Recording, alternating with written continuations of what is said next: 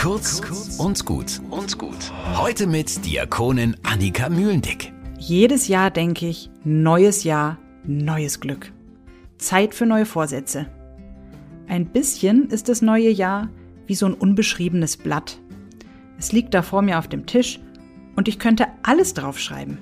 Ich kann das alte Jahr ganz hinter mir lassen, das Blatt zusammenknüllen, in den Mülleimer werfen. Das ist doch meine Chance, ein besseres Leben zu führen.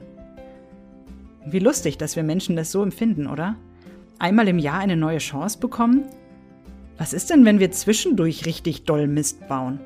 Wie sieht's denn dann mit den Vorsätzen aus und dem unbeschriebenen Blatt? Pech gehabt? Ich meine, jetzt ist schon der 15. Januar. Für einen Neuanfang ist es auch schon zu spät, oder? Aber bei Gott, bei Gott kann ich jeden Tag neu anfangen. Er gibt mir jeden Tag wieder ein neues unbeschriebenes Blatt. Ich muss nicht warten, bis eine neue Jahreszahl auf dem Kalender steht, um alles besser zu machen.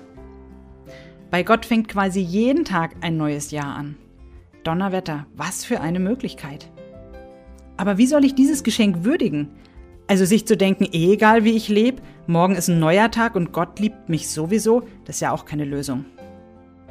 Für mich kommt mit diesem Geschenk einfach auch eine große Verantwortung. Ich möchte mir das Geschenk irgendwie verdienen. Also bemühe ich mich schon, alles möglichst ordentlich zu machen, damit es erst gar nicht so schlimm wird. Aber wenn es doch mal schief geht, dann muss ich mit meinem Gott zumindest nicht aufs neue Jahr warten, denn morgen ist ein neuer Tag.